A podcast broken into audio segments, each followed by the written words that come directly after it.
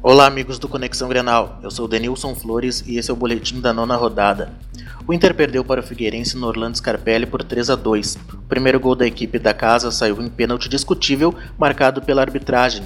Apesar desse lance, o jogo foi bastante movimentado e o Colorado ainda tentou a vitória.